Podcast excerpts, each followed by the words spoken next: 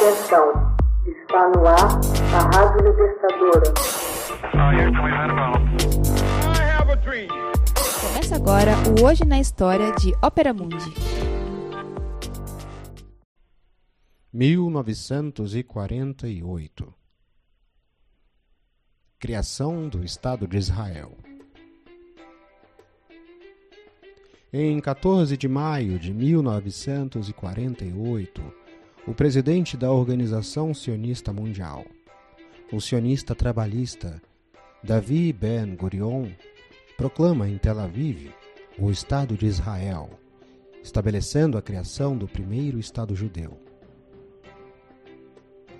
Nós proclamamos por este ato o estabelecimento do Estado judeu na Palestina, que se chamará Israel. Disse em uma cerimônia no Museu de Arte. Ben Gurion seria eleito o primeiro premier do novo Estado, vindo a ocupar também a pasta da defesa no governo.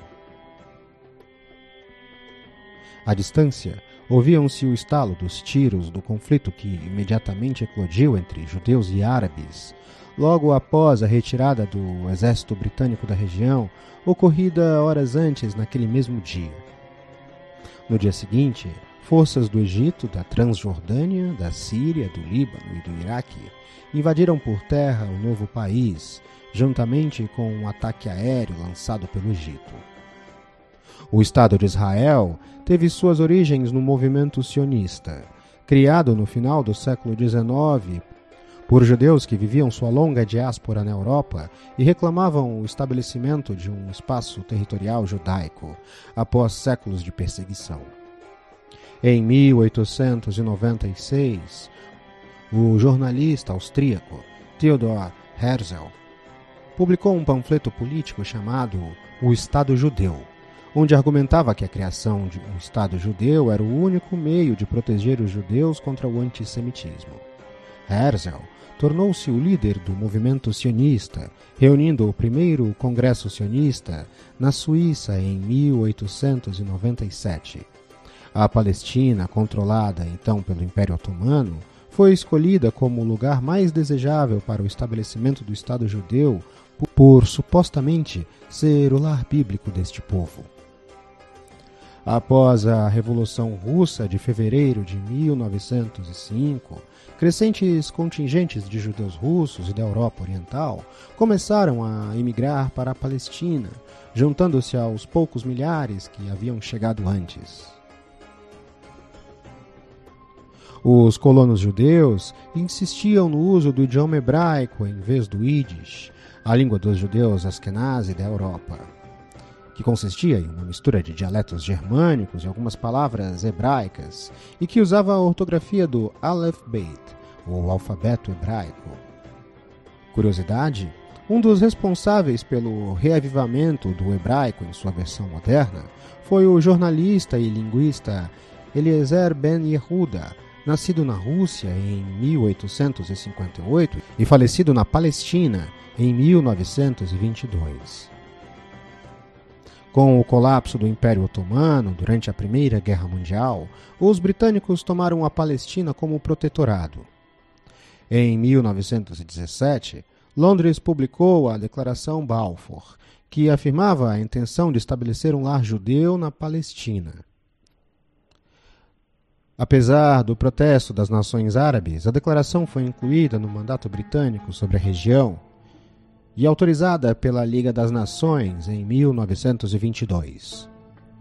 Com isso, palestinos e judeus deram início, em 1929, ao enfrentamento aberto na Palestina.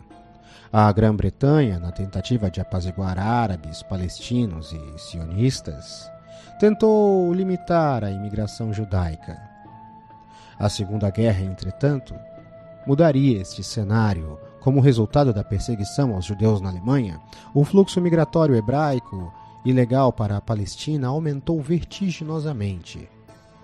Grupos judaicos como a Haganah, defesa em hebraico, passaram a empregar guerra de guerrilha contra as forças britânicas, sob a alegação que os imperialistas britânicos estariam traindo a causa sionista. Além de seus militantes, facilitarem a imigração palestina de judeus e o estabelecimento de kibbutzes, fazendas de produção e vida coletiva, que foram o primeiro modelo de ocupação do território palestino pelos judeus. Após o término da Segunda Guerra Mundial, e diante das atrocidades nazistas contra os judeus vindas a público em 1945, a União Soviética e os Estados Unidos da América aceitaram adotar a causa sionista. A Grã-Bretanha, incapaz de encontrar uma solução, transferiu o problema para as Nações Unidas, que em novembro de 1947 aprovou a partilha da Palestina. Os sionistas tomaram posse de mais da metade da Palestina, embora representassem menos da metade da população local. Palestinos e árabes enfrentaram as forças sionistas, contudo, em 14 de maio de 1948, os judeus já tinham garantido o controle de sua área da partilha e também da parte árabe. Assim, os israelenses conseguiram derrotar os árabes e ocuparam territórios chaves como a Galileia, a costa palestina e uma faixa ligando a região costeira a Jerusalém. Em 1949, um cessar-fogo patrocinado pela ONU propiciou aos sionistas o controle permanente das áreas conquistadas. A expulsão pela força de centenas de milhares de palestinos de seus lares durante a guerra deixou o país com uma substancial maioria populacional judaica. Durante a Guerra dos Seis Dias, em 1967, mais uma vez Israel aumentou suas fronteiras, capturando da Jordânia, Egito e Síria o controle da cidade velha de Jerusalém, da península do Sinai, da faixa de Gaza, da Cisjordânia e das colinas de Golã.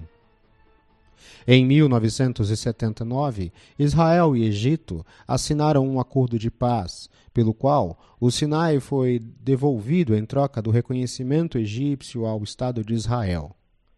A Organização pela Libertação da Palestina assinou um acordo de paz com Israel em 1993, visando a implementação do Estado palestino na faixa de Gaza e na Cisjordânia. O processo de paz não avançou. E a partir dos anos 2000, o conflito entre israelenses e palestinos se acirrou em Israel e principalmente nos territórios invadidos.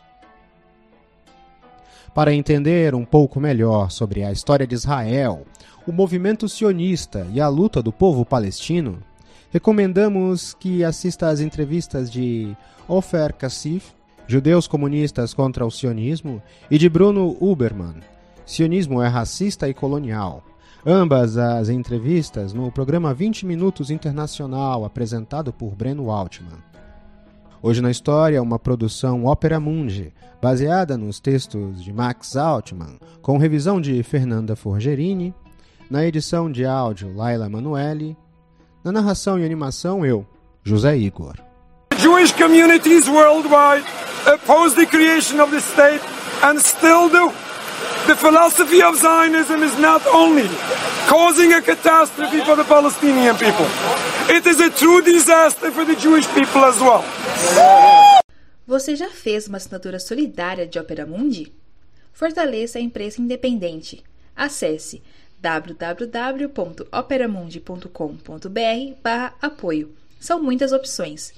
Você também pode fazer um Pix usando a chave apoie.operamundi.com.br. Obrigada!